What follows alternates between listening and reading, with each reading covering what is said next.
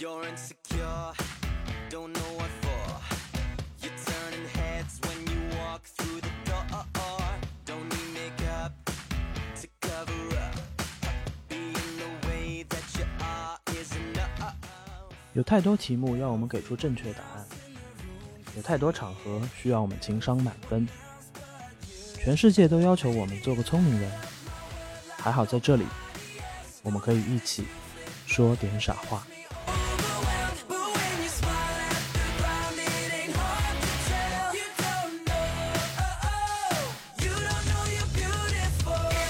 体育有点像饭圈，比赛就会形成对立，天然的对立就是两支队或者两个人，甚至于两个地方或者两个国家。大家喜欢的是这样的对手：首先你打不过我，其次你还挺可爱的，啊，嗯再次我在你身上看见了一些体育精神。你虽然一直在输吧，但你很努力。现代奥林匹克一直始终是和民族主义绑定的，它诞生就是因为民族主义。体育比赛提供了一种产品，让你有一种仇恨感，适度的仇恨感。在体育的场合里，性别是会带来不同的优势。我们否认这个，就是把所有体育比赛的基石给掀翻了。如果这届奥运会被彻底取消的话，它有可能动摇的是整个职业竞技体育的基础。yeah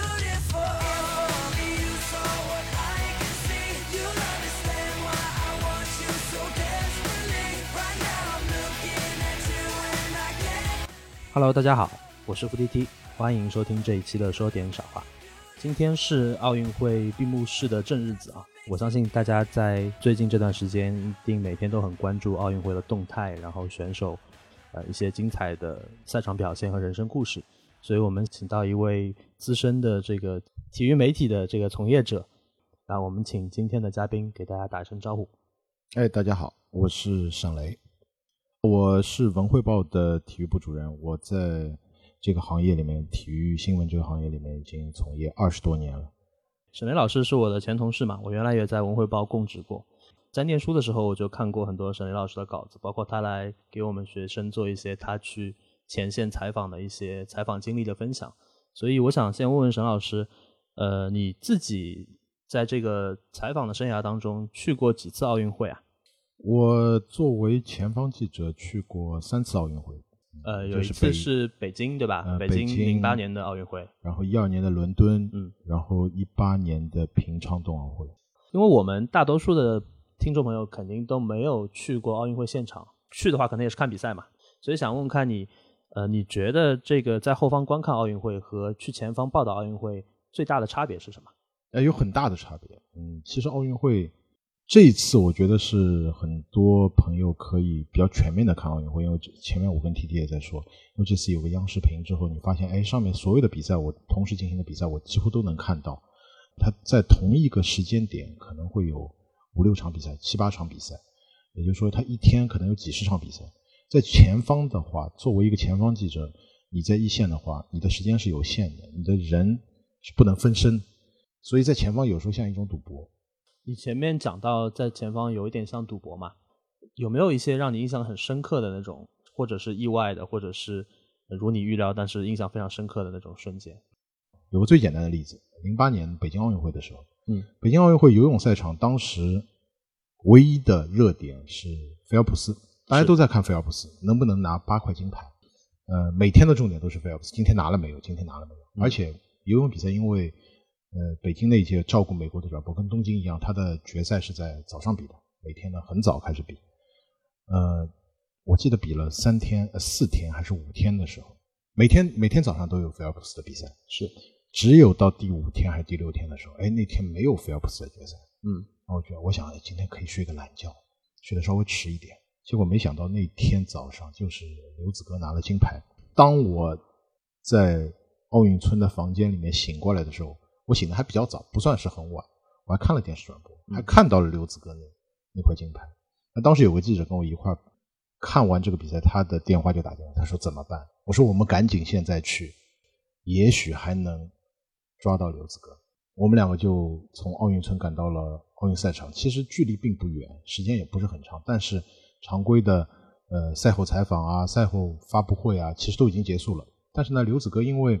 他要参加尿检，他人还没有走，所以我和那个记者就在水立方外等了可能有两个多小时，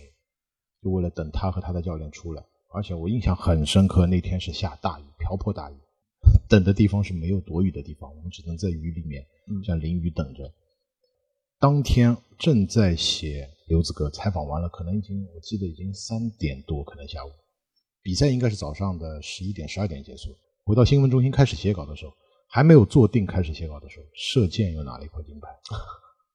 张娟娟，因为射箭也是块很伟大的金牌，因为韩国人一直是统治垄断这个项目的。嗯哎，他居然拿了一块个人赛的金牌，那还要去采访射箭？马上你稿子刚开个头都不能写下去，马上得赶到射箭的赛场。但赶到射箭射箭赛场其实也是一样，因为你来不及采访他本人了。因为当你做出这样判断的话，其实你赶过去已经根本就找不到，只能想别的采访途径。当时去找中国的一位国际裁判，这样的变化在奥运会里面其实每天都有。因为我自己也做过记者嘛，然后我可能也采访过一些大型的活动。呃，你刚刚说的那个，在我看来，其实比我平时比如说去采访一个大型的活动，可能有更多的这种偶然性。体育它就是充满了偶然，当然有部分结果你可以预测，有部分的判断你可以提前做出来，但是很多的呃比分或者结果，或者说这个动人的瞬间，它其实都是偶发的，其实你是无法预知到的。你刚讲到那个瞬间嘛，就是我们经常有一个说法，就是体育其实是凝结瞬间之美的。包括我们看很多赛事集锦、一些宣传片的时候，你会发现，就是当我们把一些伟大的时刻、伟大的比赛凝结在一个瞬间里面，这个瞬间就会永久的停留在我们的记忆当中。你觉得今年这一届东京奥运会对你来说印象最深的瞬间是什么？当然，你如果说这一届的话，从成绩的角度来说，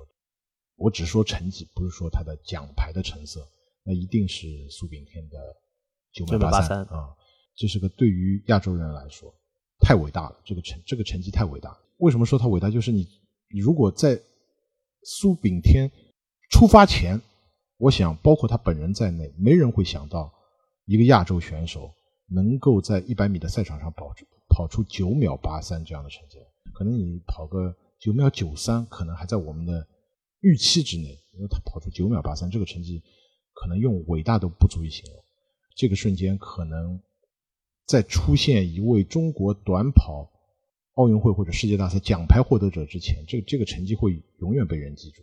可能可能会记十年或者二十年或者更加长。我不知道中国的短跑是不是会进步到这个地步，但这个成绩我觉得会被记住很多很多很多年。虽然他没有，他最终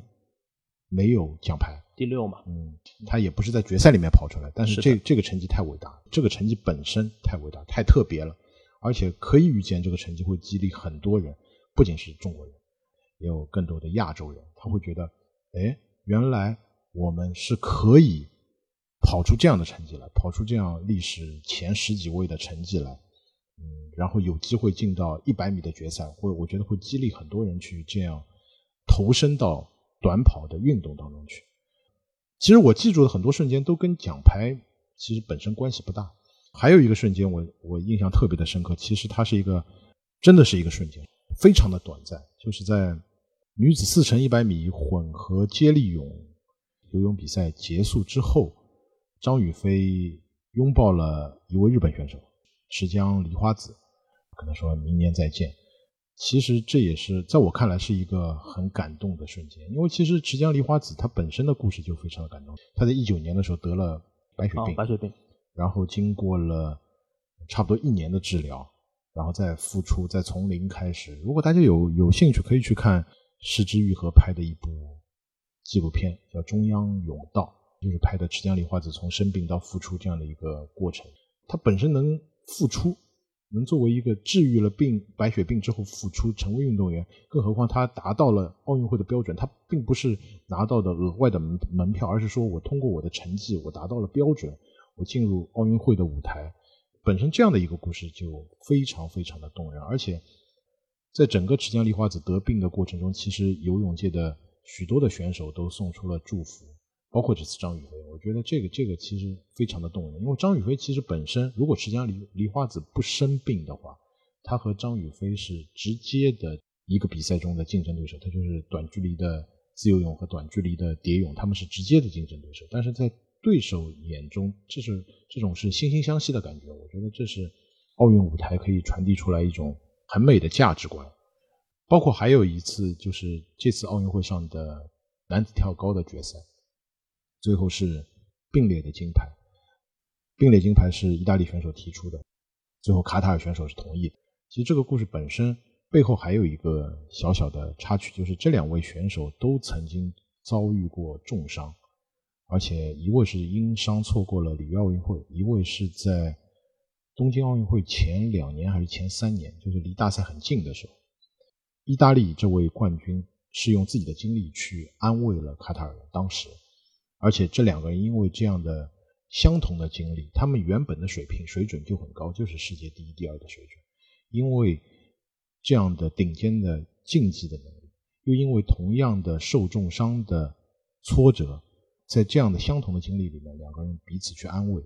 嗯，最后两个人是私交很好的朋友，因为两个人互相参加了对方的婚礼，然后又在这样的一个。奥运会的其实最高舞台上，两个人能够很巧合的比出同样的成绩来，最后在规则的认可下成为并列的冠军。我觉得这可能是体育比赛能够呈现的一个最完美的剧本，也是非常非常大团圆的一个剧本。真实的生活里面，其实有时候很难遇见这样的这样的故事，可能在文艺作品，可能在影视作品里也许会有，但是那些都是用。剧本写出来的，其实，在我们熟知的一个流行音乐的综艺当中，曾经有过一个双冠军的这样的一个赛果嘛。然后那个赛果至今被大家当做一个梗在反复的说。所以你刚讲的一个很重要的前提，除了他们两个人本身的故事之外，有一个很重要的前提是他们都在奥运赛场上比出了相似的、相相同的成绩。对，这是一个统一的标准。是的，这是个统一的，但这是一个客观的标准，而且是个很高的一个标准。就达到了这个水平之后，大家共享了这个金牌，确实是一个。大团圆的事情，而且它的规则是允许他们可以对规则是田径、游泳规则都是允许有并列冠军。我们还是回到前面沈老师提到苏炳添的这个例子，我自己正好也看了那场比赛的直播，当时预期是说看的苏炳添能不能冲进决赛嘛，就没想到他可以一下子跑出九秒八三。当时社交网络上已经开始传一些苏炳添相关的过往接受过的采访，我觉得蛮有意思的点是两个，第一个就是我们刚刚讨论到的。一个亚洲选手跑出了历史第十二名的好成绩啊，跟他相比，其他的全全都不是亚洲的选手，所以这肯定是一个毫无疑问的竞技水平的突破。另外一个点是苏炳添，他其实已经是一个老运动员了，而且他在接受采访的时候也说过，就比如说他的师兄们可能在二十八九岁的年纪就已经退役了，所以当他以三十二岁这个年纪去参加奥运会的时候，大家会觉得说，哦，原来一个老将也可以保持那么高的竞技水平。呃年龄其实是一个问题，但是可能有一些优秀的运动员是能够克服年龄的。在那个受访的那个片子当中，他由此说了一个观点，呃，其实挺励志的吧？嗯，就是说，其实人生就我们经常说的这个比喻，其实人生就像赛跑，任何时候跑都不晚。那我我们当然理解这是一种内容上的话术，嗯，但是我想问你，就是说，你觉得这种宣传的鼓舞人心的话术，它在运动员的这个专业标准上可能不那么有道理？但是它能够很快的鼓舞人心，你觉得这个是运动给人的这种力量吗？体育给人的力量就是在于它是以一个鲜活的事例来呈现这样的一个道理，是吧？其实我觉得这届奥运会上还有一个很伟大的中国的运动员，其实大家都忽略他，就是吕小军。其实因为举重平时大家都不看，很少。但他在海外非常火，对，他非常的火，他在油管上是一个网红，是的。他亚马逊上开网店卖哑铃，卖健美产品。他最难能可贵，他三十七岁，就大家可以想象一个老将，其实他是中国历史上第二年长的奥运会冠军。嗯，那第一年长的是王义夫，射击。大家觉得射击可以年纪大一点是吧？不是特别有关。像举重，它也是一个力量型的、爆发型的这样的一个运动，可以三十七岁再去拿奥运会冠军，这这非常了不起。有有什么例子比？吕小军去拿冠军，或者说苏炳添在三十二岁去跑出九秒八三，有这样的有什么生动的例子可以去呈现这样的一个观点？就是这最好的例子。其实苏炳添的起步比张培萌啊都要晚很多。呃，吕小军也是，吕小军二十八岁才去第一次奥运会，像二十八岁，大家觉得二十八岁以前的想法是二十八岁可以退役了，是吧？没想到他还去了三届，一直到三十七岁。我觉得这样就是最生动的例子，告诉你，哎，确实年龄会让你有一种衰老的感觉，但是你可以通过你的努力，去至少让你呈现出一个更好的自己来，不是说一个一个正在退步的，而是我在三十几岁的这样的一个年龄，甚至于我到四十岁，依然可以去追求实现更美好的、更强大的一种自我的表现。这是体育拿出来最生动的例子。包括其实这届奥运会有很多很多媒体、自媒体都在写一些年纪很大的选手，李夏莲、倪夏莲、倪夏莲、球手维金娜。倪夏莲其实我已经写了他好多好多集。我们的记者、我们的团队从零八年开始，每次奥运会都在写他。嗯，像这样的选手，其实当然也有不同的意见，说，哎，你这样的老将去奥运会，是不是断绝了年轻人的门路，呃，让年轻人没办法去参加比赛？这不对，我觉得这观点是不对。奥运会的资格，绝大部分百分之九十九是通过个人的努力就比出来的嘛，去拿出来的。他有成绩的达标线，或者说他通过某项比赛达到名次，你是通过努力去达出来。这个在这个层面上，年龄是没有加分的。你努力的战胜了所有的人，你达到了这个目的，这是体育美好的东西。就是虽然你可以处于劣势，但是我可以无论如何在某种条件下，我都可以去战胜我自己，战胜对手。这是别的领域我觉得很难象征性的拿出这样的生动的例子、真实的例子。所以我觉得体育里面告诉你年龄这样的一个道理、奋斗的这样的一个道理，其实都是通过最生活的例子、最生活的这些生动的这些人来告诉你这样的事情。孙老师作为这个专业人士，你怎么评价这一届奥运会中国代表团的这个表现啊？有哪些让你觉得很惊喜的？有哪些让你觉得可能不尽如人意的地方？当然，从成绩说，成绩很完美了。嗯、能拿到这样的成绩，其实超出了很多人的预想。但是，我觉得给我印象最深的，其实并不是中国代表团的成绩，或者说中国运动员的成绩，而是说在这届比赛里面，中国运动员呈现出来和以前不那么一样的姿态，不是个例，而是说整体上。嗯，比如说，其实头几天我就挺感动的，就是像张雨霏，她输了一场蝶泳比赛，差了一点点，零点零五是在游泳比赛里是很微弱的差距。过去可能会很沮丧，会因为这个差距非常的沮丧。我印象很深，零八年的时候，张琳拿了一块男子二百米还是四百米，四百米自由泳的银牌，那是中国男子选手的第一块奥运会奖牌，是个突破。按理说是非常伟大的成绩。一个男子运动员，之前中国连进决赛的都很少。但张琳在赛后拒绝采访，拒绝了一切采访。在混合区里，我记得很清楚，那是第一天，大家都想拉住他说几句，但他拒绝了所有人的采访。当时我们说笑，说他逃出混合区的速度，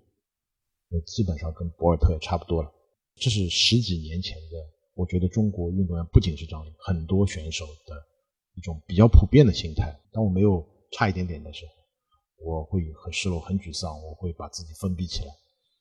但是这一次张雨霏输了之后，即使输了，就那以那样的遗憾的方式输了之后，她依然笑得非常的灿烂。嗯，面对镜镜头也好，还是很自然的在泳池里刚出来看见自己的成绩的时候，她面带笑容说：“这古龙说的一句话，爱笑的女孩运气不会太差，是吧？”所以当时我就跟我的同事说：“我说我看好张雨霏，一定能拿金牌，因为她有非常强大的内心。”他展现出来一种和过往完全不一样的新时代的少年或者说青年的气质。我哪怕我这次输了，但是我很认可我这次努力的成绩，我下次再去把它赢回来。其实，在这届比赛里面，这样的中国选手的有好多人都有这样的表现，或者说，当真的赢得突破的时候，我不以成绩为标准，不以奖牌为标准，我只以我突破了我自己。比如说田径场上可能有一个。女子八百米的选手王春雨，她的成绩按照以前我们过往的来说，其实是不起眼的。她只是说在决赛里面跑了一个，我记得是第五还是第六，但她自己很高兴。她说：“我突破了自己。首先，中国选手从来没有进过这个决赛。其次，我进了决赛之后，我给我自己立的目标就是他说我走下走完赛场也第八名，但我不会去拿第八名，我争取要去第六名、第五名，甚至上领奖台。我觉得这样的心态在过往其实非常少见。我们过往太去强调奖牌，尤其是金牌，但现在来看，越来越多的选手说我要实现某一个突破，我要把我最好的自己呈现出来，嗯这就是我一个很成功的表现。我觉得这一届的中国的选手很多很多人给我留下这样深刻的印象，我觉得这个形象非常的非常的阳光。你说的这个感受跟我自己看比赛、看赛后采访的感受非常相像啊。比如说，你刚说张雨霏，她之前其实她参加第一项比赛就是零点零五秒的差距憾失金牌嘛。然后后来，呃，她在接受采访的时候也有一个其实挺出圈的一个采访视频，就是参加男子、女子混合的接力赛的时候，她正好她游蝶泳那一棒，赶上英国队的那个游蝶泳的是一个非常强的一个男选手。然后他出来以后，他就说。他说：“我以后再也不游这个比赛，不跟男子选手玩了。他们就一个浪，一个一个对，浪快把他淹死了，对，快把快把我拍下去了。”他说：“就可劲追我。”就是这种表达对于大家来说，第一觉得很好玩、很新鲜、很可爱这个女生，其次就是她背后可能就是你刚刚已经讲到的，她是真的自信，发自内心的，然后她享受比赛，然后也确实有很好的表现，她的这个成绩和表现值得她这份自信。我想问你，你刚说其实不止他，有很多人都呈现了这样的状态。这个你背后你觉得背后的原因是什么？是不是比如说我们更年轻一代的运动员，他们可能成长环境啊、个性啊，就是比较容易自信的？有没有这种普遍性的特征在里面？我觉得是有的，两方面的原因，一方面是越来越多的中国竞技项目，它和外界的接触越来越，这个外界是指整个世界。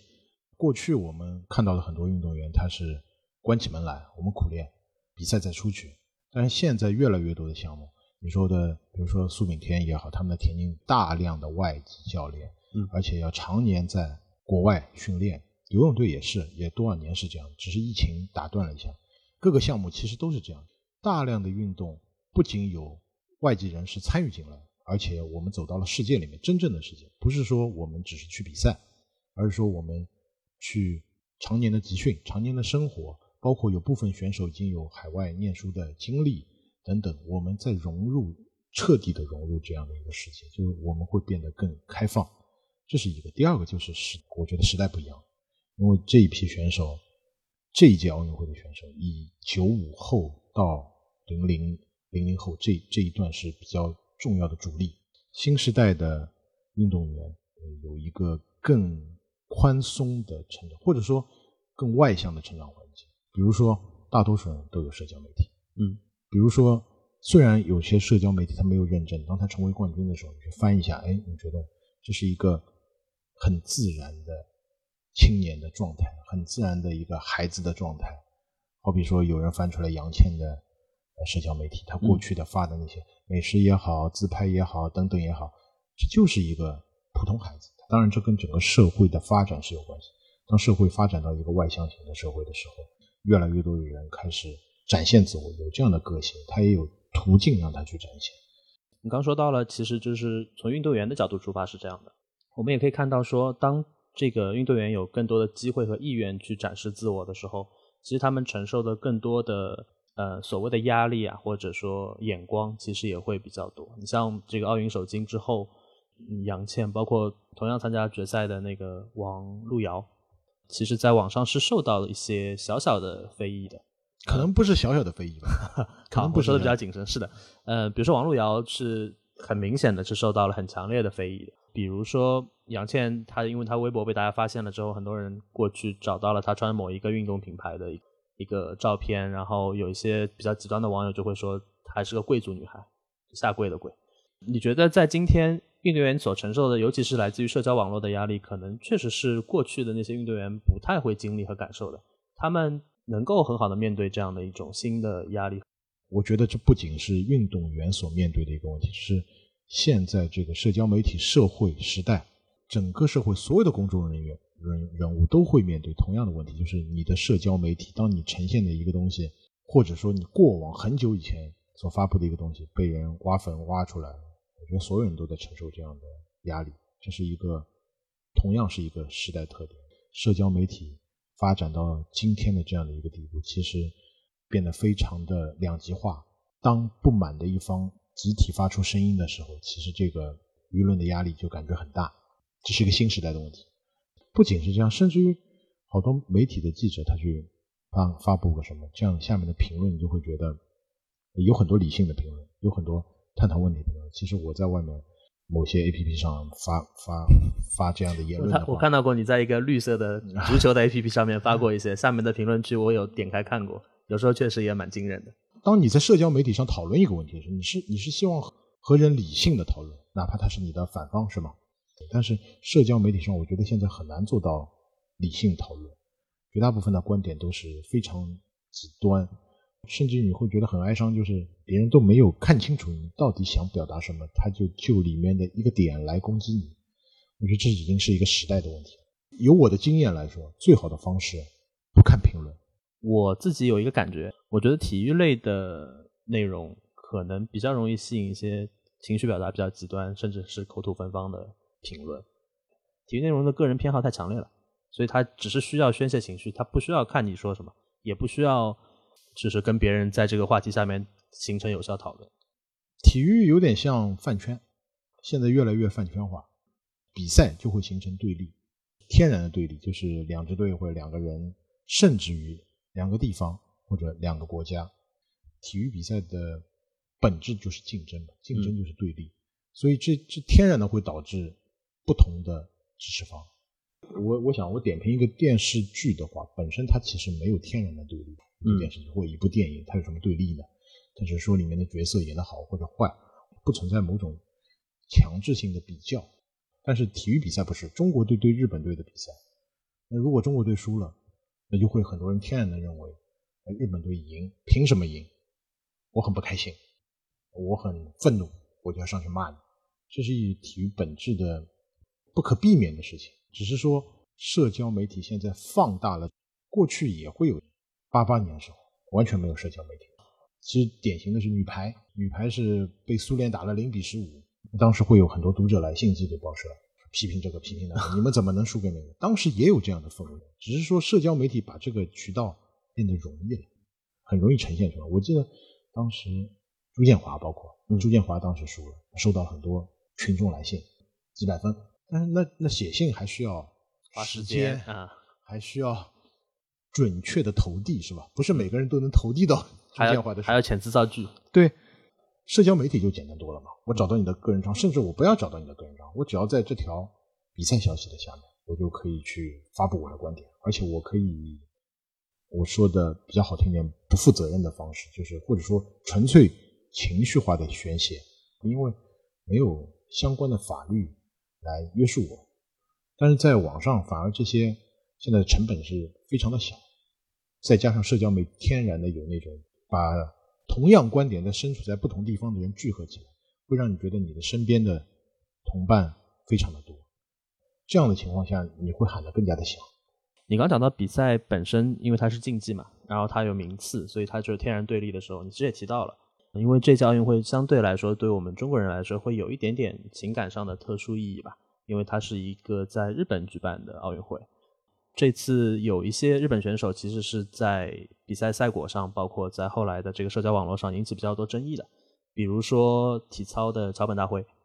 我记得就是当时在国际体操联合会后来补充的一个，就是关于这个赛果的说明发布之后，你有专门发过一条朋友圈。来讲这个事情，所以我想问问看你，你是首先怎么看这个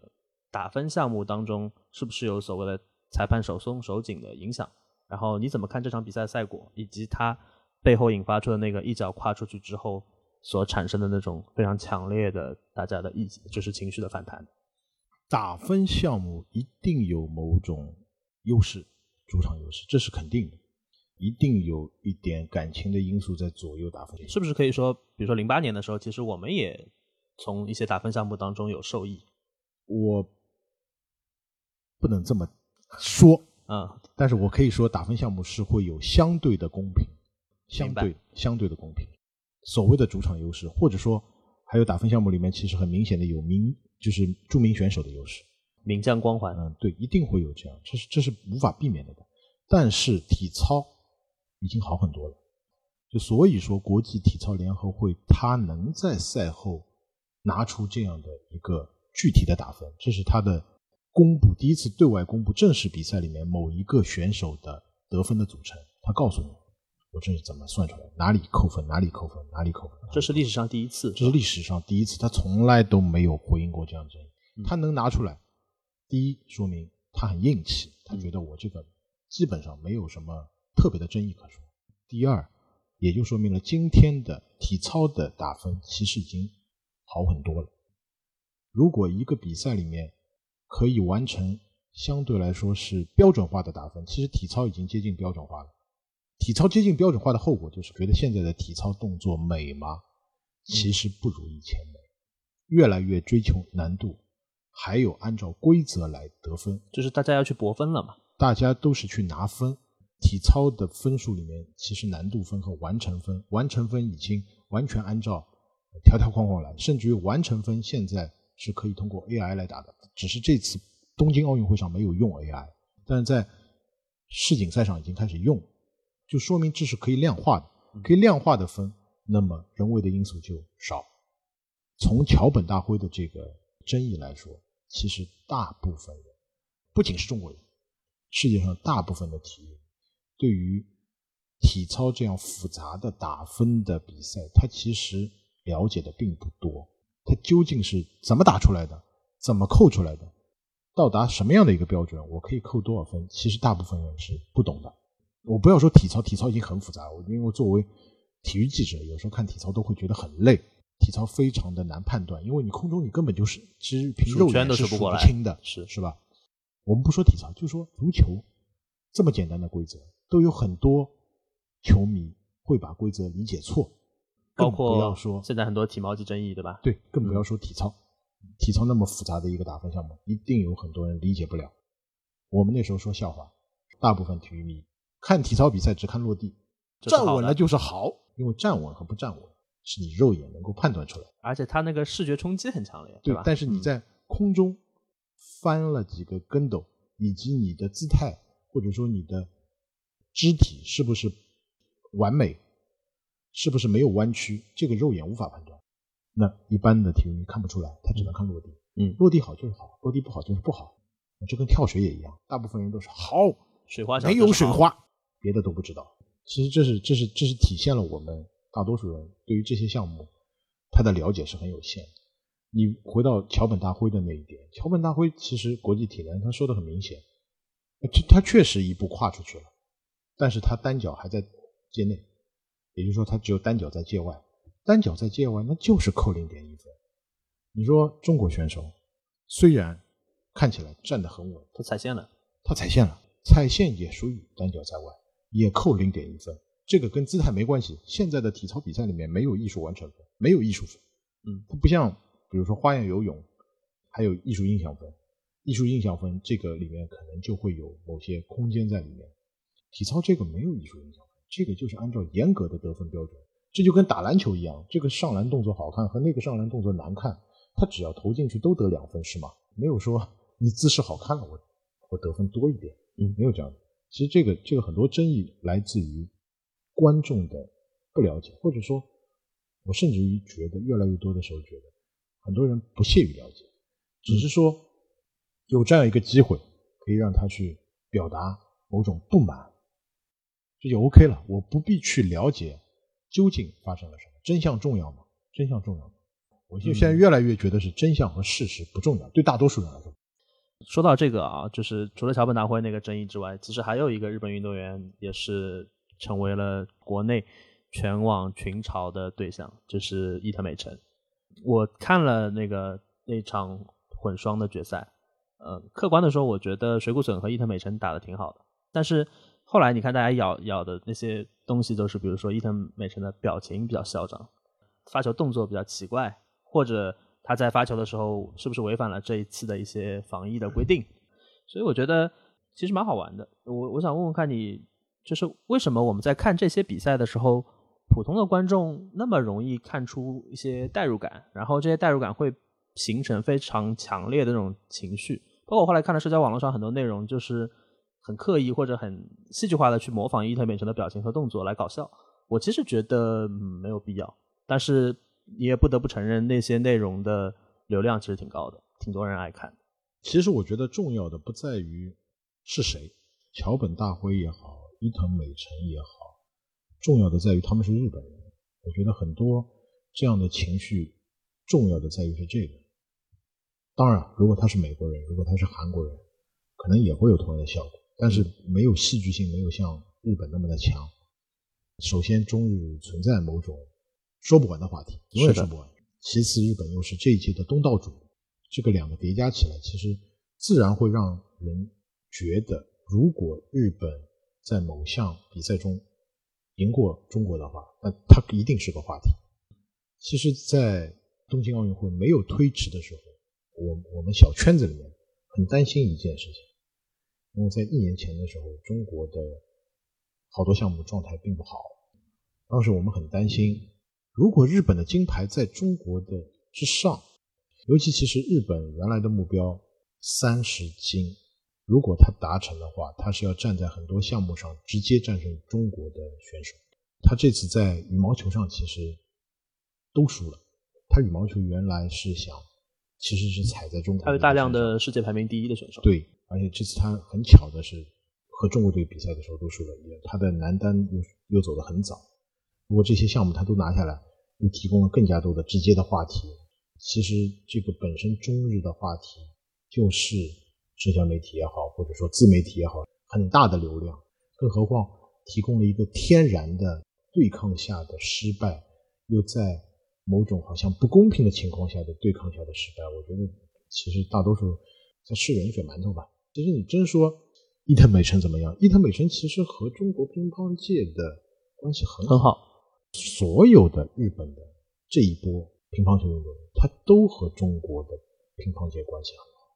他们因为中国相当于是乒乓球，相当于是 NBA，嗯，是吧？是所有的人都想去那里学习、提高，在那里在中国打球进步最快，所以所有的人他都和中国的关系非常的好，并不形成一种强对抗，不是那种强对抗。其实它和九十年代的和智力是有差别的。那和智力是因为和中国乒乓球队关系不好，是的闹僵了，所以他愤然自己去了日本。日本而且可能现在大部分上社交媒体的主流的人并没有看过何智利那一场比赛。其实何智丽的那场赢邓亚萍那场比赛，是表现的那才叫嚣张，那确实是嚣张。和现在伊藤美诚不是一样，伊藤美诚他只是说发球的姿势有点怪，样子不那么好看。他其实和以前以前这样的例子其实差别是很大，而且中国乒乓球关系又很好。其实你反过来看，中国的大部分的网民他喜欢的角色是什么？喜欢的对手的角色，他是福原爱，是石川佳纯，是奥恰洛夫。首先长得都还行，是吧？嗯，其次，他打中国打不过，他是真打不过。奥恰洛夫对马龙十九连败是吧？石川佳纯我记得对对丁宁是十二连败，就是他真是打不过。但是呢，他很努力，而且呢，他们还多少都接受了中国文化。那两个日本姑娘都会流利的东北话是吗？就嗯大家喜欢的是这样的对手。首先你打不过我，其次你还挺可爱的啊，嗯再次我在你身上看见了一些体育精神。嗯你虽然一直在输吧，但你很努力。如果当年福原爱是赢了所有中国选手，能拿世世界冠军、奥运会冠军的话，中国人会对他什么看法呢？可能网上的舆论会两极化，所以这个东西和整个社会的一种情绪是有必然关系的。国家与国家之间的情绪，或者说历史也好啊，以及说我们大部分人对于胜负观的看法，尤其是对于中国输给外国的胜负观的看法，其实还是有必然直接的关系。你说到这个，我其实前面就在想一个事情，就是去年其实疫情比较严重的时候，日本也给我们国家寄过一些这种呃抗疫的物资嘛。然后日本的那个物资上面，当时不是有一个很挺出圈的事情，就是他们上面写了一些比较文雅的中文，比如说“山川异域，风月同天”。当时很多人，我我至少我看到的这个网上的这个舆论的主流还是很赞许日本人，当然是用了中文表达了。然后其次就是他们很赞许中国文化在日本得到了很好的弘扬和传承。我觉得其实这波人跟今天在网上骂加盟大会和伊藤美诚的人，可能很多时候也是高度重合的。所以是不是其实也就是大家对于这些事情，第一也比较健忘，第二就是可能在某种意义上标准也比较犹疑或者模糊。第一是，其实民间的舆论是容易健忘的。第二个其实是我觉得我们现在的有一些主流媒体，其实在引导方面是刻意往那边引导。你仔细去看桥本大会也好，伊藤美诚也好，其实在这个他们的事件二次开始发酵的时候，其实是一些主流媒体的。公众号也好，或者说他们的 APP 也好，在在反复做这些话题，但这个呢，其实是主流媒体面临流量的压力。确实，如果一篇稿子挂上“伊藤美诚再见”，有这样的标题，就能让流量大大的提升。所以，主流媒体和民间的舆论在互相的作用，把这个话题越炒越大。你说到主流媒体这个事情，我想起来一个事情，就是我在看开幕式的时候，其实这次的开幕式大家也会有一些不同的观点的表达。很多人一开始说的不太好听的一个玩笑，说是阴间办会嘛。一开始在那个超级变变变出来之前，大家可能还没有办法很好的投入这个奥运会的开幕式的氛围。然后我后来第二天看到了有一些主流媒体就会专门做一个所谓的拉踩，把我们零八年。确实办得非常好的一个奥运会的开幕式拉出来做对比，但我觉得就像你讲的，可能流量就是一个怎么说达摩克利斯之剑吧。当你悬在头顶的时候，就会有一些人可能要用这样的方式去操作。其实开幕式从场面的宏大也好，或者说它舞台的经验也好，确实东京的开幕式没有达到和北京一样的这样的一个，我不能说是高度，其实是。同一个维度，它它所呈现的东西和十三年前北京想呈现的是完全不同的。北京当年张艺谋想呈现的是漫长的历史，是吧？巨幅的画面，但是东京它呈现的东西不一样，它呈现的是人类在黑暗中怎么样走出，而且这个黑暗并没有过去，是吧？给我直观的感觉，找照片很难找。我们在做版面的时候，因为大量的画面都比较色调比较暗，色调的比较暗。但是这不代表高下，但是怎么说，比出高下来，我们这里开心嘛？因为奥运会其实是一个国际性的一个体育赛事嘛，尤其是它的项目还非常多，然后它比赛非常频繁，所以我们会大量的看到一些国家元素，比如说运动员拿了冠军之后要披着国旗合影啊，或者绕场啊，然后比如说嗯亲吻国徽啊之类的，然后还有就是就放国歌。因为这些具象的画面，然后运动员的表现，他背后的故事，其实就是我觉得奥运会好像特别容易跟一些跟民族国家或者跟民族主义有关的情绪绑定在一起。其实现代奥林匹克的诞生，就是因为欧洲的民族国家开始纷纷成立了，然后各国都出现了民族主义的这样的一个趋势，才有了奥运会。其实顾拜旦。想成立奥运会，也是因为普法战争法国失败以后，他觉得要从事体育，啊，强身健体。这这个这个话是不是听起来很耳熟啊？让法国的青年站起来，然后觉得哎，全世界的青年都应该强身健体。那它自然诞生的这个时代背景，就是当时欧洲以民族为背景的国家开始成立了。其实欧洲在一八几几年之前不是这样，是吧？是很多是城邦，是是封建制的。其实。现代奥林匹克一直始终是和民族主义绑定的，它诞生就是因为民族主义。当然，民族主义在这里并不是一个贬义词，贬义词，它是一个客观存在的、有时代背景的。所以，奥运会一直是以国家或地区为代表的这样的一个比赛，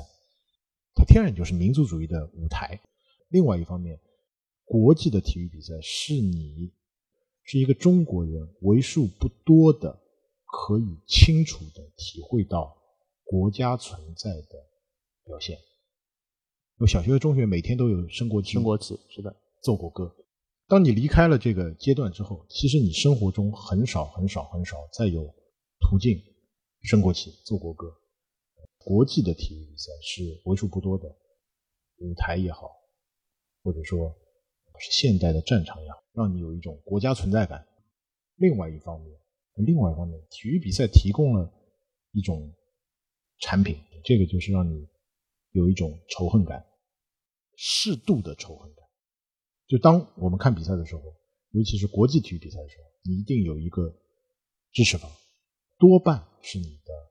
祖国、中国队、中国选手。我希望中国选手能赢，我希望对方选手表现差一点，这是一种适度的仇恨。但这种仇恨感，为什么说适度？是你只能把它留在看比赛这个过程，这个是种宣泄。我觉得一个人如果没有仇恨感的话，这个人是不健全的。嗯一个人一定有爱、恨等等等等各种情绪。那么体育提供了你这个情绪，让你有恨，但是这个恨终结于体育比赛。嗯我不会说中国输给了一个韩国选手，嗯我看完比赛我上大街我去把韩国车砸了，嗯这就是刑事犯罪。但是你在看比赛的时候，你说，哎呀，我真希望韩国队输，我觉得这样的仇恨感是非常正常的，而且是体育比赛赋予一个人正常的一个宣泄的途径，它也是和民族主义其实是有关的。甚至于这一次有一篇报道，我看是日本的产经新闻还是谁写的，其实写的非常有意思。他说，这一届的奥运会在欧洲和美国的电视收视率是大幅下降的，嗯可能下降百分之三十几、四十。嗯嗯，当然，他说一部分原因是因为可能奥运会在传统媒体上的这个这个收视习惯，慢慢慢慢人们的收视习惯改变了，嗯不是这样看了。但是呢，还有一个不能忽略的主要的原因，尤其是美国。嗯美国在美国历来的奥运会的收视主要群体是保守派，这些老右都是以爱国主义强调爱国主义，是民族主义分子，嗯是强调爱国主义精神。他们是奥运会的主群体，因为奥运会确实不断的在表达民族主义和爱国主义这样的一个舞台，他们是主群体。但是呢，这届奥运会恰恰又是在强调多元、自由、包容这些自由派的主题。这届奥运会非常强调这些主题，加之美国现在社会的主流的政治正确是自由派的政治正确，所以这样的一个表达就让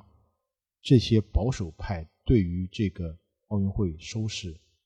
丧失了很多兴趣，也导致了这个奥运会的收视在下降。但这这个反过来也说明了，奥运会其实一直是一个民族主义表现的舞台。你刚刚讲到一个很有意思的点啊，就是其实我们也可以看到，讲究政治正确其实是这些年不光是体育了，其实是国际上呃方方面面的一个大趋势。嗯、然后我们之前也聊到嘛，就是说，当我们讲究政治正确的时候，它是不是应该有一个边界？比如说，有一些运动员他的生理性别，比如说他是男性，但是他心理上对自己的性别认知是女性，他去参加了一个女子的项目，这样究竟是我们应该尊重运动员的这种多元的取向呢，还是说他实质上对这个比赛产生了一些不公平？其实这一届比赛里面最大的一个话题，其实我们在国内出现的比较少，呃，在国外比较大的一个话题就是呃 LGBT 是吧？尤其是跨性别选手，其实这些比较大的话题，这些至少有三个、四个、四个四名运动员是跨性别的，嗯、其中争议最大的就是举重，呃，对，新西兰那个举重选手，他是男性，他的心理认别为女性，从一三年还是一四年开始接受激素治疗，只能说到这里啊，他接、接受的是激素治疗，他没有接受手术治疗，也就是说他不用激素的话，他依然能退回男性的状态。他他曾经是个男子举重运动员，最后参加了女子举重比赛，我个人认为是极其不公平。虽然政治正确现在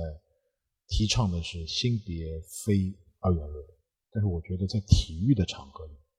性别就是二元论。我们必须承认，这两种性别在体育的领域里天然就有不同的优势。比如说，在力量型的、在爆发型的这样的领域里面，男性远远胜于女性。这个只要把什么田径、游泳、举重这些项目的成绩拿出来看，差别太大了。张雨霏是女子一百米蝶泳全世界游的最快的人之一，但是她和男子选手完全无法比较。这个就是有天然的性别的差别在。当然，女性也有优势，有吗？有，女性有很多优势，比如说女性在体操的一些项目，包括女性在花样游泳、女性在艺术体操等等一些项目上，她是有天然的表现的优势、表达的优势以及动作的优势，包括在跳水啊等等这样的领域里面，男性做不到，女性可以做到。性别是会带来不同的优势，也就是说，它会有不同的劣势。我们否认这个，就是把所有体育比赛的基石给掀翻了。那以后是不是所有的男性认同自己为女性，他就可以参加女性体育比赛？生理性别也好，心理性别也好，都是女性的女性，他们该怎么办呢？他们的舞台就没有了。当我们去在体育比赛这样的一个前提下面，这样的一个语境下面去讨论这件事情的时候，嗯，我们尊重每一个选手自己的性别认知或者其他方面的认知，但是有一个共同的前提是优于他的，就是这个比赛本身应该是公平的。现在有很多，如果我们照顾一部分选手的这个意愿和要求的话，它就影响了比赛整体的公平性。其实这个主要的问题是，这个比赛的公平是针对个别人的公平。还是针对大部分人的公平，是吧？大部分，因为可能针对了大部分人以外，对个别人是不公平的。我我个人认为，在所有的事件上，不仅是体育比赛，我们的公平应该是针对大部分人而言的公平，是吧？所以这个这个标准的问题是一个很大的问题。因为我们前面也聊到嘛，就是有一些相对比较年长的运动员也参加了这个奥运会的赛事，然后并且我们关注到他们，关注到他们的故事和表现。我我看到的很多东西，比如说我们前面聊到的尼夏莲也好，就是维金娜也好，很多人去描述他们的这种基调啊，基本上是说，其实他们这个年纪，这个能够保持很好的竞技状态，然后出现在奥运会赛场上，本身已经很厉害了。我想问问你，从专业记者的角度，你有感受到这一届的奥运会，我们不再像过去那么唯成绩论或者唯奖牌论了吗？一方面是有的。嗯，社会舆论上面对于没有拿到金牌只拿到奖牌的，其实都是给予了很正面的报道，很多正面。提到过一个说法叫“奖牌不分颜色”，是吧？嗯，奖牌不分颜色，这是我们这个十几年来一直在提倡，但是提倡是说明什么？说明还没做到。对啊，说明没做到你才提倡。但是呢，可以看到民间舆论确实现在对一些没拿到奖牌的，或者说意外失败的，其实是比较。宽容的，更早的朱建华，或者说晚一点点的刘翔这样的事情，其实我我我我最感触的是什么？其实你现在去看，其实好多人会有这种声音，就是当时那么多人骂刘翔，是不是骂错了？今年特别明显，而且尤尤其是苏炳添比赛期间跟刘翔有一个互动嘛，对，很多人挺感动，就有这样的声音在了。这这是过了十几年以后一种迟到的声音。当年刘翔两次退赛的时候的舆论是怎么样的？那回过头再来看，刘翔的当年是不是得到了一种公正的对待？大家欠他一个道歉，道歉。终于过了十多年，很多人开始理解了这件事情。其实让我很感动的有件事情，一个很小的事情，很多人都忽略了。在这一次一百一十米栏的半决赛上，有有个日本选手，有个日本选手他自己跑的时候失去平衡了，他在第七道还是第八道摔倒了。摔倒了之后，他再站起身来，把比赛跑完了。他跑的成绩是二十六秒几，一一般是十三秒几的。这个是不是有点有有一点点像？我只能说有一点像，像刘翔一二年那个，对吧？对，是的。但唯一的区别是刘翔当时是受伤的。其实很多人不知道，后来我去专门看了一下，这个孩子只能说孩子，九五年生的。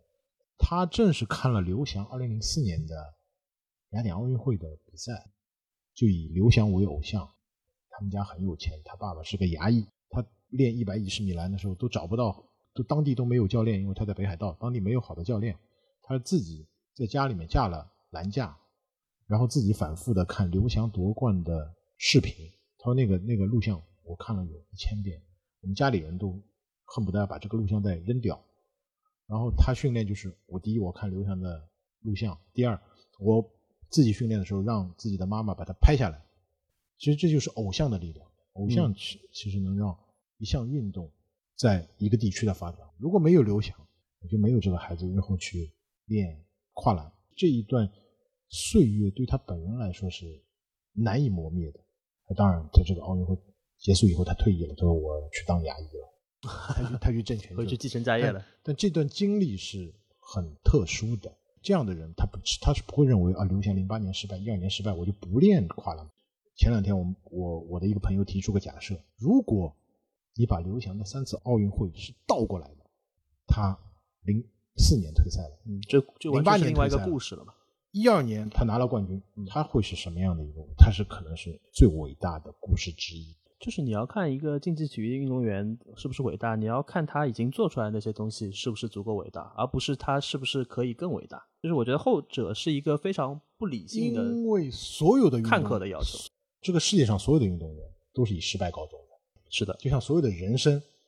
都是以死亡告终的。所有的运动员一定是以失败告终，最后他失败了，百分之九十九，可能百分之一的人激流勇退，在我成绩最好的时候我退役了，但是不能说失败告终，他这个运整动生个是失败涯就是失败是的我们要去找他的最高光的地方，以及他不断在前进的这样的一个过程，这个过程是很多人难以想象的。我们就假设这样说，刘翔在零四年后拿了奥运会冠军，在我们中国的体制里面拿奥运会冠军就意味着一切。他在得到所有的情况下，他为什么还要再坚持到零八年呢？他零八年坚持了四年，他失败了，他为什么还要再坚持四年？对于一般的人来说没有意义，他钱也赚够了，他的后路也已经有了，他为什么要这样做？他就是一个伟大的运动员，他内心的特质就是我要去证明我自己。嗯，我不甘心，但是这个证明最终没有成功，因为人是很难敌得过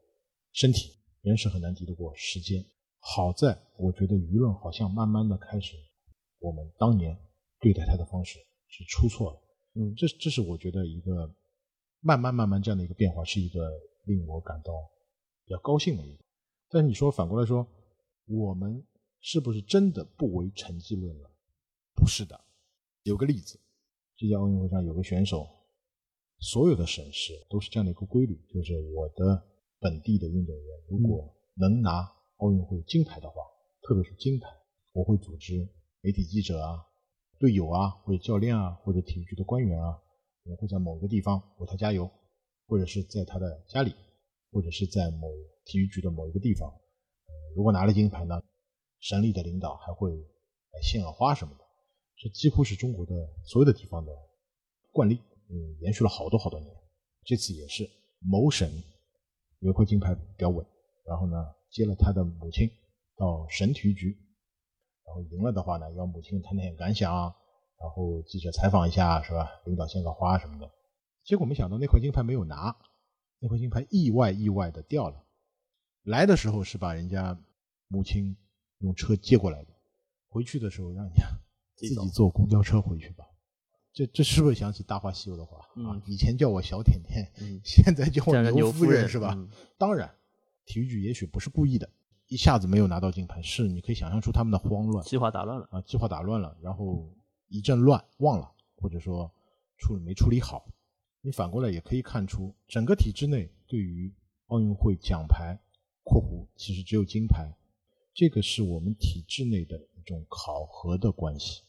对于地方的体育系统，对于国家的体育系统，奥运会金牌意味着天，这比什么都重要。其实是说白了，是我们的举国体制的考核的标准出错了，才会导致，其实，在体育系统里面，对于金牌的迷信永远是抹不掉的，这是没有办法的。你拿了奥运会金牌，地方体育局有了奥运会金牌，也是成了政绩。落到运动员本身，体制内的运动员，你只要拿了奥运会冠军，你就意味着有一个起点很高的体制内的工作，不是底层工作，是起点比较高的一个领导岗位的位置等着你。你也可以去选择上大学，所以这个和银牌、铜牌完全不一样的定义。这也就意味着，在这个举国体制内有这样的标准，就意味着你永远无法把维京牌论这个事情去掉。就是说，当它的整体的这个系统的运转逻辑是这样的时候，其实很多东西都只能停留在观念层面，这个最核心的东西还是不会改变。最核心的东西已经很难改变了。还有一个问题是我一直想问的，我们其实知道奥运会是一个非常非常激烈的，全世界最顶尖的选手在一个舞台上比赛，啊、但是我们经常会在奥运会的这个赛后看到选手之间非常亲密的那种关系。我想问，就是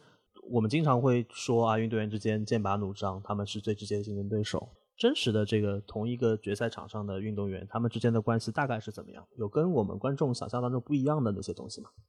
有好也有不好，好的有很多，有很多 CP，大家都列出来过，典型的林丹、李宗伟这样的是吧？嗯包括其实不说奥运会的话，网球世界里面的三巨头，嗯其实他们的关系最激烈的竞争关系，你很难来界定这种关系。你说亲密吧，其实没有那么亲密，但是你说不亲密吧，因为对方是一个和自己实力相当的选手，我心里想的都是我如何去击败你。没有对方的话，可能你撑不到那个高度。就是也相互成就嘛，通过竞因为争关有这样系，，因为有这样的对手，我不努力的话，我就会输给他。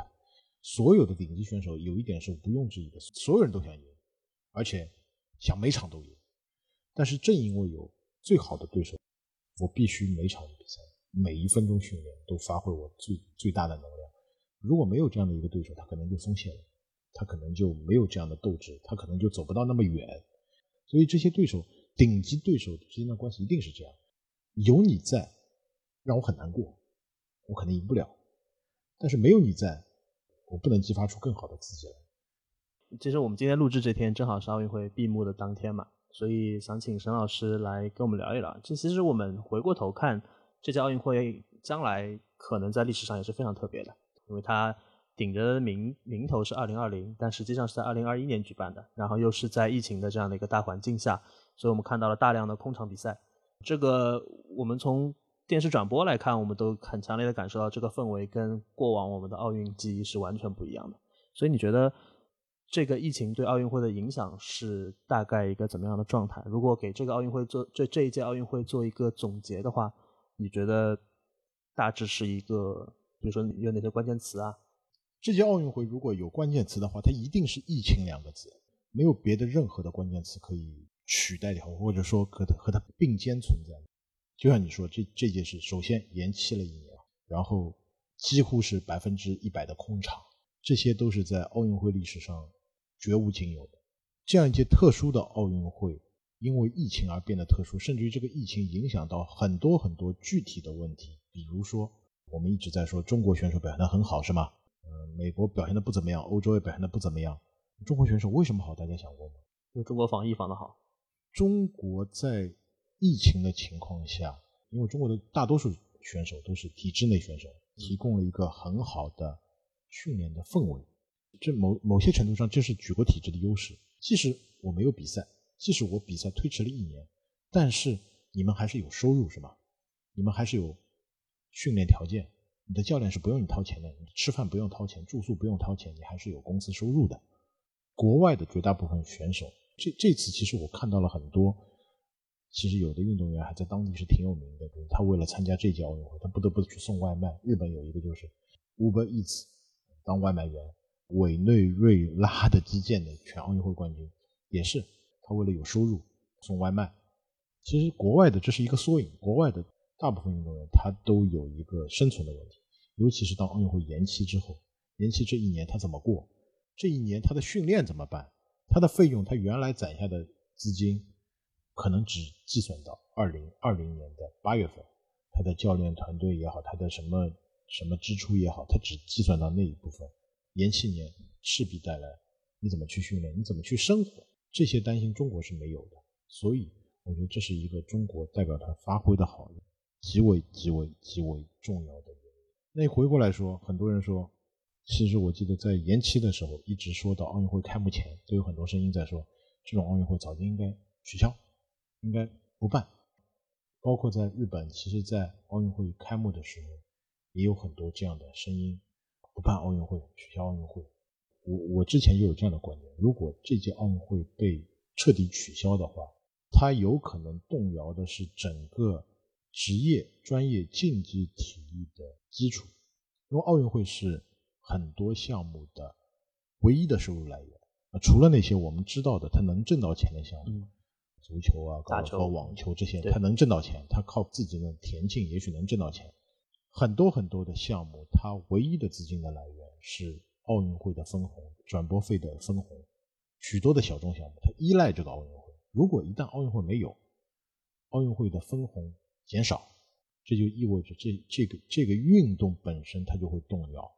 因为奥运会东京奥运会可以分多少红，每个协会可以分多少钱，这是早就得知的。很多单项组织是把这笔收入作为预期收入，早就已经写到财政年报里面了。当你是缺少了一大笔收入，而且可能是你的百分之八十以上的收入的时候，你这个组织就生存不下去。那你这项运动怎么再持续？另外一方面就是刚才说所有的这些运动员，很多运动员难以持续下去。如果等一年，他也许还能坚持靠送外卖，是吗？如果取消了一届，他要从等四年变成等八年的话，他怎么来坚持呢？那么运动员流失掉的话，运动本身也不成立。任何一项运动，它的核心是运动员，而且不仅是顶级运动员，你要有足够多的有水平的运动员。单项组织组织不了赛事，运动员坚持不了生活，那么这两项一失去的话，那很多运动有可能就从此就消亡。只有少数几个能挣到钱的运动还能成立。所以反过来说，国际奥委会一再要求这届奥运会没有取消这个选项。其实你反过来说，是国际奥委会为了挣钱吗？也是，他为了挣一点钱，但是他的很多钱是分给底下的运动协会的。如果没有这些钱，这些运动协会就就此破产。哦，很多东西我们所看到的现在的这个体育世界就会被重新的构架。到二零二四年巴黎的时候，可能完全就不是这样一回事了。所以我觉得这这一届奥运会来说，它是一届跟疫情有关、密切相关的。奥运会，它也是一届可以说是续命的奥运会。最后的表达，最后的呈现，其实大家都很满意。那虽然没有观众，虽然每天都有运动员得新冠，但总算没有大爆发，是吗？而且从故事的呈现、剧本的呈现，你看还是有很多精彩的故事的。大家记住了很多精彩，把它顺利的办完了。对于转播商也好，对于赞助商也好，这已经是一届交代的过去的，他完成他的历史使命。我只要成功的办完。不出差错的办完，他就完成了他巨大的使命。他让国际奥林匹克运动续命延续下去。也许到二零二四年，疫情能过去，那么一切就正常了。疫情不过去，至少它也给了你一个范本，疫情办奥运的经验。我们可以在这样的情况下这样去办奥运会。所以我觉得这届奥运会总的来说非常非常非常的不容易。那其实我们从观众的角度来说，你刚刚其实讲的这些对我来说，是我可能很多是第一次听说。就是疫情对奥运会的影响，我们已经了解了很多了。但是具体到不同的运动、不同的运动员身上的那些影响，其实对于观众的感受可能不太强烈吧。因为观众看的更多的还是最终的他们登上赛场的那一点点的短暂的时间。但是当他们为了登上这个舞台的时候，他们前前后后做了那么多的准备。时间上的、精力上的、成本上的，就是这些准备，其实我们都不太了解。但听你说完，我就其实很强烈的感受到这届奥运会它背后的那些挣扎或者那些纠结，然后能以这样的一种形式呈现出来，我自己觉得还是挺好的。我们节目有个惯例，就是会请嘉宾来跟我们分享一下，在当期话题里面你自己想要推荐给大家的一些文艺作品。那关于奥运会，沈老师有什么相关的文艺作品给我们推荐吗？如果说体育的话，其实我我我我，因为我一直在写稿子的时候会引用到一些话，引用到一些小说的场景。其实我觉得比较多的小说的场景，比较多的共通的这样价值观的体育世界和海明威的小说是非常的直接的相关。我我印象最深的海明威的两篇，一篇是《乞力马扎罗山上的雪》，一篇就是《老人与海》。其实这两篇短篇。和体育有背后藏着很深的这种体育的内涵。其实乞力马扎罗山上的雪里面有一个细节，可以说乞力马扎罗山的西高峰，快到西高峰顶的地方，有一只有一只豹子的尸体，没有人知道为什么这一只豹子会爬到山顶。那豹子应该生活在热带的地方，这只老迈的豹子为什么会爬到山顶，并且最后死在了山顶？其实，其实这个场景我被我引用过大概两三次，我觉得这个场景就非常非常符适合去描写那些五十岁、六十岁还在参加奥运会的人，还有包括像这一届有一个参加了九届奥运会的人，他为什么会来这里？他其实取得不了成绩，像刚才说的倪夏莲，他其实家里面条件很富足，他也不需要靠这个来挣钱了。他在这个岁数，为什么还要到奥运会这个赛场？奥运会这个赛场在体育世界里，那就是乞力马扎罗山，或者说喜马拉雅山，那就是最高峰。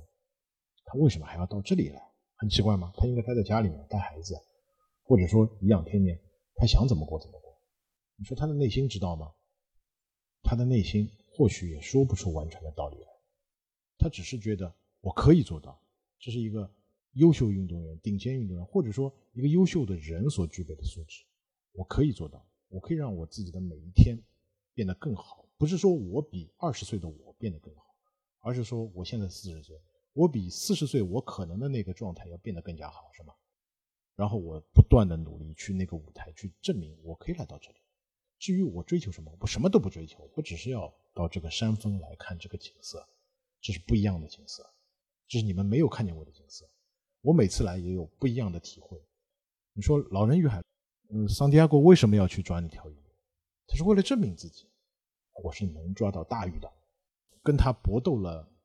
那么长时间，我永始终没有放弃过。我最后抓了一条大鱼，虽然他是死了。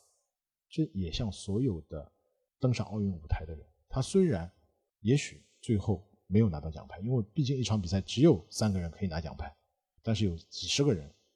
来到这个舞台，而且这几十个人是世界上最好的几十个选手。我来到这个舞台，我就是为了证明自己，我就是要比我自己比得更好。其实奥运会里面有很多这样的项目，很多这样的人，很多这样的故事。我记得我之前写过一篇，这次写过一篇女子攀岩的一个一个日本选手，他就说攀岩这项比赛是一个最孤独。这场比赛你是没有队友，你甚至没有对手，因为这项比赛其实你去看报时赛也好，先锋赛也好，你是自己上去比赛，然后你都看不见你的对手是怎么参加这个比赛，只是你自己参加比赛，因为怕你抄袭对手上去的路线，所以这是一个完全完全孤独的比赛。你在比赛里面唯一要赢的人就是你的自己，你要和你的手。你的大脑去做斗争，我怎么样最快的速度判定一条最好的路线？我尽我的最大的努力攀登上最高的高峰，而且攀岩赛一定最后先锋赛一定最后是以失败告终的，没有人能够碰到顶，都是以中途掉下来。但是我一定往上攀登，我能够做到我的最好。这种运动和《老人与海》里面的故事的内涵其实非常的相似。其实怎么说，也也有也有可能我是一个直男，我我很欣赏海明威这种。很 tough 的这种这种这种直男的气质，我觉得他写的好多小说里面，其实蕴含的精神和竞技体育里面蕴含的这种精神非常非常非常的契合。这两个答案，说实话我完全没有想到，因为其实体育相关的文艺作品，比如说体育电影，其实就是一个很大的门类嘛，包括有很多非常精彩的纪录片，然后体育其实也有很多文学的作品，所以我觉得你说的那两个。某种程度上，其实是人向自己或者人向命运挑战的这样的一个隐喻。这其实也是确实是体育精神非常好的一种诠释吧。我觉得这个还是嗯蛮有感触的。我相信很多的听众朋友今年夏天因为奥运会度过了一段非常美好的时光。然后今天我们请沈老师来，其实就是想让他从一个业内人的角度给我们聊一聊，可能我们在精彩的赛事和采访之外，可能不太会想到、不太了解的一些门道吧。啊，我觉得今天聊的很多内容，确实是让我们打开了关于奥运会的不同的视角啊，所以再次感谢沈老师来给我们分享那么多关于奥运会、关于体育的故事，也谢谢大家今天的收听。如果大家有任何的观点、有任何的意见，欢迎大家在留言区给我们留言。那谢谢收听这一期的说点傻话，拜拜，拜拜。